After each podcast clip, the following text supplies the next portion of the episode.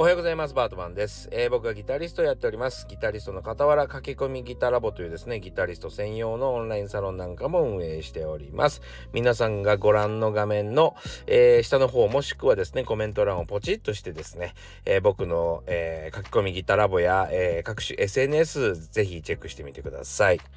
さあ、今日はですね、え60歳からの早弾き双方革命ということでですね、えー、ちょっと今僕自身が疑問に思ってることとかも含めた上でですねうーんなんだろう今日のは皆さんに提案とかじゃなくて本題はですねまあ今分かってるだけのですねギターを弾く方法60歳以上が弾く方法ということをちょっとお話ししたいなと思っております。さあ、えー、今日は近況からっていうかいつも近況から話してますけど、えー、今日はですね、本当にゆっくりした一日だったんですね。昨日もです、あ、一昨日もの夜か、もですね、えー、プリプロが終わった後、ゆっくり、えー、お酒を飲んでですね、えー、それもですね、僕の相棒、えねごりくんがですね、くださった、えー、獺祭という美味しい日本酒をいただきまして、10時間ぐらい寝ましたかね マジで疲れてたんで、あの、もうぐっすり寝ました。はい、もう全く何も気づかぬまま、えー、気絶した状態で寝てましたね。なので、えー、今日もゆっくり、えー、してですね、まあちょっとあの、知り合いのギターリペアさんに行ったりとかはしましたけども、あと、加圧トレーニングですね。相変わらずの加圧トレーニング行ってですね。またね、加圧トレーニングのところにね、もう可愛い猫が来るんですよ。なんかあの何自分のそのトレーニングの家にトレトレーニングの事務所にですねこう猫が子供を産んだのかな？それで、えー、その子たちを全部虚勢させてえー、また戻したんだけど、野生に戻したんだけど、一匹だけはですね、ちゃっかりあの、餌を食べるように、あの、餌をもらいに来るようになっちゃったらしくって かわいいですよね。で、どんなあの、猫ちゃんかなと思ったらもう結構ね、綺麗な顔をした、結構ほんとね、あの茶色と何て言ったらいいのかな黒とか白の島が入ってるよ入ってるようなね。あ綺麗な美人さんでしてね。はい。でそれがねあの端っこの方に三つ指ついてご飯をくださいって待ってるんですよ。で決して懐いてはないので近づいてこないですね。で、餌を置くと、餌を置いて扉を閉めると、スタスタスタスタとこうやってくると。で、僕はあの、カーストレーニングしてるじゃないですか。だから、突然顔を上げたりですね、足を上げたりするたんびにビクッとしながらですね、ご飯を食べてましたね。いや、可愛かったな。ああやってなんかこう、その時間にしか見れない 動物とかみ、あの、出会えちゃうと嬉しいですね。なんかあの、なんだろう、なんか妖精でも出てきたようなそう感覚ですよね。なんか、ああ、見れたみたいなねそう。そんな感じであの猫ちゃんを見ながらですね加圧トレーニングを、えー、してきました。はい、えー、というわけでですねまあの今日の本題とはちょっと全然違うし近況でも何でもないけどなんか今日考えてたことっていうかまあこんな話してもしょうがないんだけどちょっとまあ考えておきたいよねっていうところをちょっとお話ししようかなと思ってんだけど、まあ話がまとまってないんでね、あの、ちょっとお聞き苦しいかなとは思うんですけど、あの、まああの、何でも例えばミュージシャンに対してですねいろんなサービスっていうのが世の中にはありますね。まあ楽器店もそうだしリペアさん今日、まあ、たまたまリペアショップに行ったからもそうなんだけどまあ僕の周りにもですねいろんなあのお友達がおります。おりますね。であのー、まあミュージシャンっていうのはあの皆さんご存知のようにですねまああまりこう経済的に、えー、裕福な方っていうのはまあ非常に少ない。まあもともとね誰でもできるもんじゃ音楽って。鼻歌でも音楽だしね、えー、趣味でジャカジャカやってても音楽だしね。もちろんプロも同じだしね。そう。で、えー、なのでまあ結構そのえー、金銭的に苦しい人たちを相手にすることが多分多いと思うんですね。どんなサービスも。そう。だから、まあ、比較的、例えば、まあ20%オフとか、新春大売り出しとか、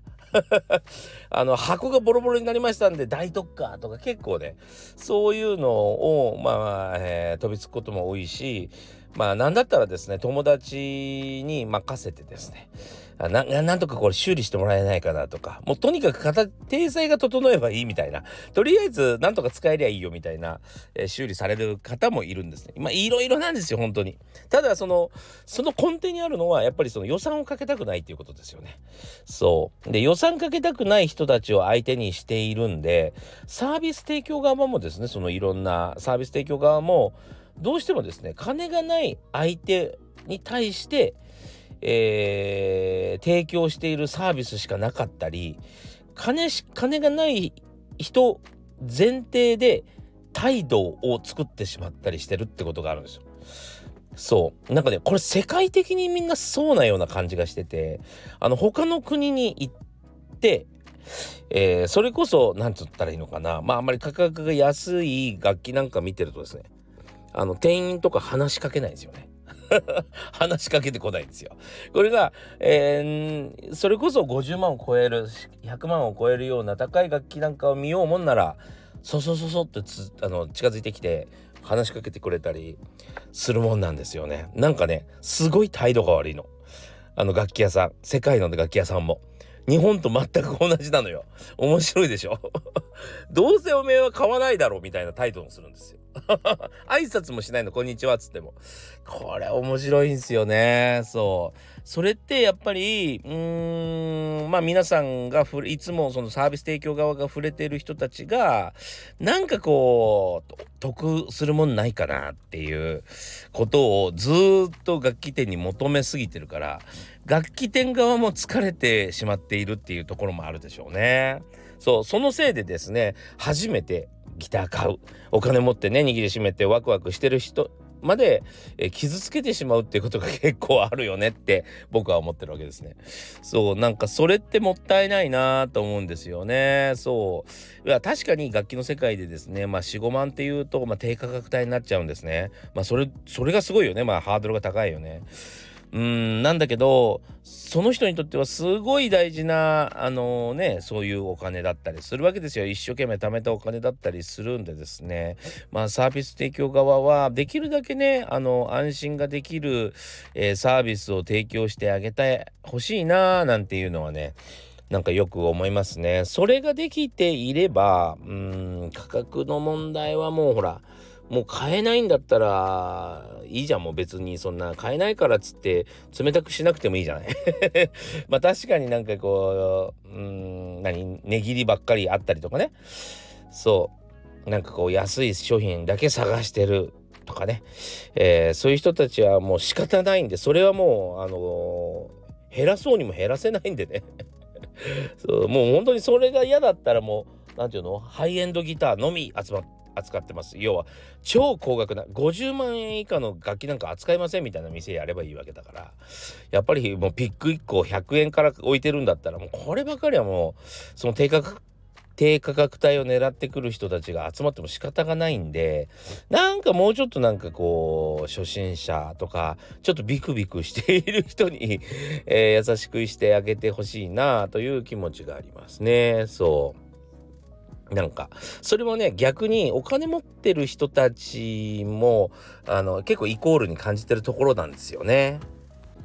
まああの例えばまあ50万のギター100万のギターまあここら辺はちょっとまあ材質とか作り込みの、えー、時間のかかり方とかね、えー、例えばまあ問題はいつも塗料なんですけども塗料を何で塗るかっていうことでものすごく時間がかかるかもう23日で乾いてしまうかっていう差が出てくるんでここら辺はねまああの価格によって何かやれるかやれないかっていうのは変わるんだけど100万とか200万になってくるともうそこにはですねほとんど差はないんですよ正直言って。あのもちろんうん歴史的価値とか、えー、古い金属を使ってるとかそういうことになってくると話は別なんだけどもでも、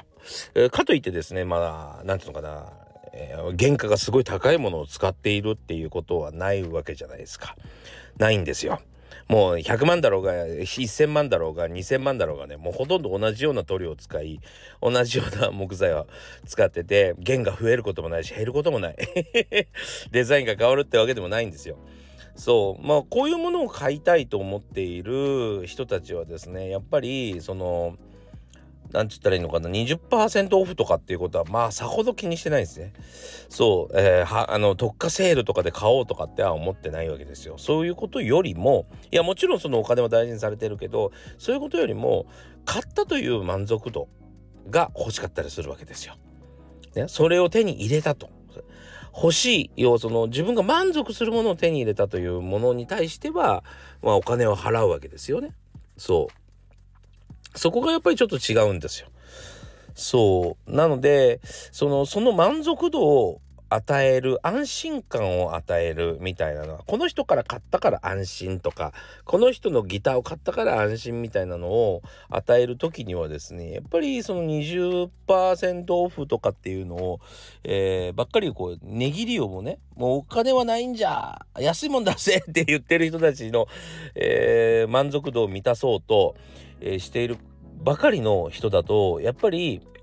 えー、しっかりとねお金をにしその何初めてギター買う人のその満足度を満たすこともできなければ高級なもういくらでも金を出すと安心感をくれという人たちの満足度も、えー、満たせなかったりするんですよね。そうそこがやっぱり大事なポイントなんじゃないかなと思います。うんなんかそこって結構差がつくなぁと思ってましてだからうんなんつったらいいのかな。非常にこうそういう人たちを、えー、相手にしようと。ねその要はもっと立派なすごい稼いでる人たちを、えー、とかししっかりと夢を持ってる人たちにこう満足度を与えようとするがあまりに、えー、なんかいらぬ説明をしたり、えー、いらぬプライドを持ってたりすることがありますからね。そう。なんかそういうのはあのなくしてほしいなと思うのが正直なところですね。なんかそういうふうにふと思います。いや今日行ったあのリペアマンの人のところがそうってわけじゃないんだけどあの結構いろいろいろんなつながりがありましてそのいろんな中でね、えー、思うことですね。あのもったいないなっていう。そこであなんか紹介しにくいなみたいなね。そう。あの優しくはしてくれるんだけどねねぎられること前提にっていうかいかにお安く済ますかみたいなことだけに。で、お約束済ましてあげる、済ましてあげることが、なんか相手にとっての一番得だと思ってるっていう人もやっぱりいて、そう、そういう風になってくるとなかなかね、そう、紹介しにくいなと思ったり、なかなか難しい世界でございますね、やっぱね。だからなんか、ちょっと、そういう部分の勉強はしてもらいたいなと思ったり。はしているのが正直なところですね。はい。それでは本題に行きましょう。何歳からでも早弾きはできる。早弾きを諦めた大人ギタリストに夢を達成させた革命的な方法を詰め込んだ一冊がヤマハから発売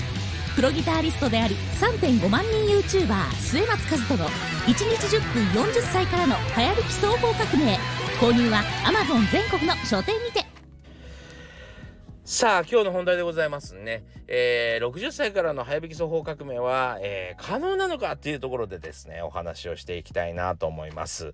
えー、どうなんでしょうね難しいところですねであの実はですね、えうちのサロンでは60代の方がいまして以前えー、早弾きやれちゃった人います。全然います。ビデオにも残っています。で、僕の本で言うと、1日40分早弾き双方革命のあの本から言うとですねスイープという欄までですねあの練習されました。で早弾きバラバラバラっとやりまして僕の YouTube にものあの出ていただきました。で、えー、これができると僕は思っていたんですがうちのサロンにはですねあの僕のレッスン方法を気に入ってくださいまして自分のレッスンに取り入れたいと思っている、えー、取り入れてくださっているあのギターの先生とかいらっしゃるんですよ。要はあの某大手音楽教室とかでですね教えてる方100人ぐらい生徒がいらっしゃる方いっぱいいるんですね。でこの方が一人この間訪ねに来られたんですよ。で実際あの60代とか、えー、僕のレッスンでできますかって言ったらできないそうなんです。はい。何が問題かというと指の関節が曲がらないことが問題なんですって。なるほどと。60から始めようと思うと無理なんですって。もちろん以前からやってる方は動きます。でも、えー、難しいんですっていうお話を聞いてですね、えー、非常に僕は60代に興味が出てきました。でも、あの、今までの体験としてそして周りの同じような先生をやっている人たちの噂話からするとですね60はトラブルが多いのも本当なんですよ。そうやっぱり、えー、そういうふうにですね音楽をやるっていうのは自分の好きなことをやっているという感覚がやっぱり強くってやっぱり自分の好きにしたいとね、先生の言うことなんか聞きたくないと。習いに来てながらですよ。そうっていうこともあったりとかやっぱりですねちょっと問題なのは僕もここが結構難しいなと思ってますが脳の萎縮っていうのがやっぱあるんですよね。そう脳の萎縮が始まってしまうと普通に会話もできるんですが、えー、非常にですねこう周りのうん人の目を気にしなくなってくる。もう自分がやりたいことはやりたい。要はですね子供に帰っていってる途中みたいな、えー、状況が生まれるんですね基本的にはこれはまあ結構僕も差し当たっていて、えー、難しい問題だなと僕は思ってるんですね。そう、よくそういう場面を見ます。そう、これのことを脳の萎縮と呼ぶんですけども、まあの、電車の中でおじいちゃん同士が小競り合いしてたりするじゃないですか。人の目も気にせずに。あれはね、もう本当に脳の萎縮らしいんですね。それが、いや結果的にひどくなったのがボケというものらしいんですよ。だから、なかなかですね、あのー、難しいテーマではあるんですね、正直ね。そう。で、これが、まあ、あの、僕の兄貴分がいまして、福岡にですね、えー、もうその方も60を超えているんですが、その方にまあこういうことがあったりするとちょっと相談したりするんですね。で、この間もお酒の場でですね、えー、そういう話になった時に、いや、あのねって、えー、ゆとりとか悟りとかあったでしょと。ね、世代があったでしょと。今や Z 世代、アルファ世代なんて言うけど、実は俺らの時代もあったのよ、つって。その前、俺らの前は段階の世界で、世代だよね、つって。で、俺らの時代っていうのは、3の、三無の世代って言われたんだよねって。で、何かっていうと、えー、三大無ですよね。はい。えー、無、無責任、あ、じゃない、無関心、あ、無気力、無関心、無責任。っていうこの3無が揃ったのが俺らの世代要は段階の世代がめちゃくちゃ頑張ってもうみんなあとはそのレールの上乗っていけばまあ、あの無事に生きていけるよねと、まあ、バブルもねまだ、えー、弾けない要はとにかくちゃんと就職できちゃうといい感じで生活できていくっていうねそういう時代だったんで。あのー、無気力な人が多いし無責任な人多いんだよねみたいな、えー、話を聞かせてもらったんですね。そうだからまあそういうのもあってあるだろうし、実際体の変調もあるだろうしということで、実際難しいのかな。でも、うちのサロンとしては、えー、60代の方は全然成長してると。まあ、実際どうなのかというところは結構はっきりさせたいところではありますね。そう、うん。まあなんせ訪ねてこられたですねその先生は本当お風呂の中での指のストレッチみたいなことからやっぱり始めてるらしいんですよ。要はですね指がこう何て言うのかなカタツムリの貝殻みたいにこううまくこう丸め込めない、えー、固まってしまってね。そのせいでえー、コードが抑えられないんですね。そう、そういう問題があるというようなお話を聞きました。そう、だからストレッチから始めて、えー、C とか G とかコードが抑えられるようになったら、まあ本当に万々歳だよね、みたいな感じだったらしいんですね。今やそういうふうに教えてらっしゃるそうなんですよ。えー、でもね、型や早引きもできたりするんで、それでですね、えー、っと、ちょっとここでご提案なんですけども僕が直接レッスンをしようかなと思うんですね60代の方に。で1人だけ、えー、募集したいと思ってるんです1人だけ男性できればよかよかったら男性でって思ってるんですけども、えー、それで YouTube に出ていただく代わりに、えー、無料で無料でね、えー、レッスンさせていただきます。それが可能な方誰かいらっしゃいましたらレターを送っていただけないでしょうか。えー、場所とかも指定になってしまうので、そこまで来れるかどうかっていう問題もあるんですけども、もしですね、ご興味がある方はぜひ、えー、応募してください。え、レター、レター、コメントなどでお待ちしております。もちろん、あの、他のツイッター、インスタグラムなどでもですね、あの、連絡してくださっても結構です。というわけでですね、最後になりますけど、まあ、あの、60代からギターを始める人の問題であってですね、実はですね、もう50代からギターを弾いていて、特にですね、うちのサロンなんかでも、もう50代なんてバリバリ早弾きできるんですね。びっくりするぐらい早く弾けるんですよ。そう。なので、えー、もうあの、50代の時からっていうか、あの、これから誰でも老人になっていくじゃないですか。えー、なので、やっぱり、10年後15年後やりたいことはですねもう今のうちから始めておくっていうのが僕はすごく大事かなと思います。自分の容姿年齢が変わっていった時にでも、えー、続けられるものですよ。ね、それをできるだけまあ早めに、えー、始めておくっていうのが僕はうまい生き方なんじゃないかなと僕は思います。それこそですね今教場だったかな。あの木村拓哉さんがドラマの中でですね髪の毛真っ白の役やってますよね。あの年配の役をやってます。やっぱりこれから年配の役者になっていくということを前提に考えてまあいう、え、役を選んでるんだと思うんです、えー、これやっぱり早めに、えー、着手しておくことでですねあの周りのスタッフの皆さんにこういう役もやりますよっていう、えアピールにもなるしその役は今後ね10年20年と続いていくでしょうから、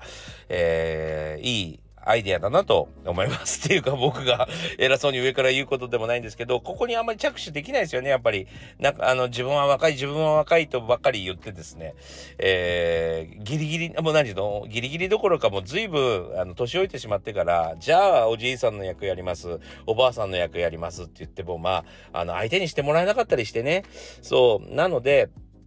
まあ、早め早めに、えー、着手しておくのがいいかなと思います。はい。えー、これはまあ一つの生き抜くアイデアかなと思いますね。はい。というわけでですね、今日もご視聴ありがとうございました。えー、今日という日がいい一日になりますように、え、また楽しいね、週末が皆さんにとってやってきますようにね。はい。えー、お祈りしております。というわけで、え、また次回お会いしましょう。それでは。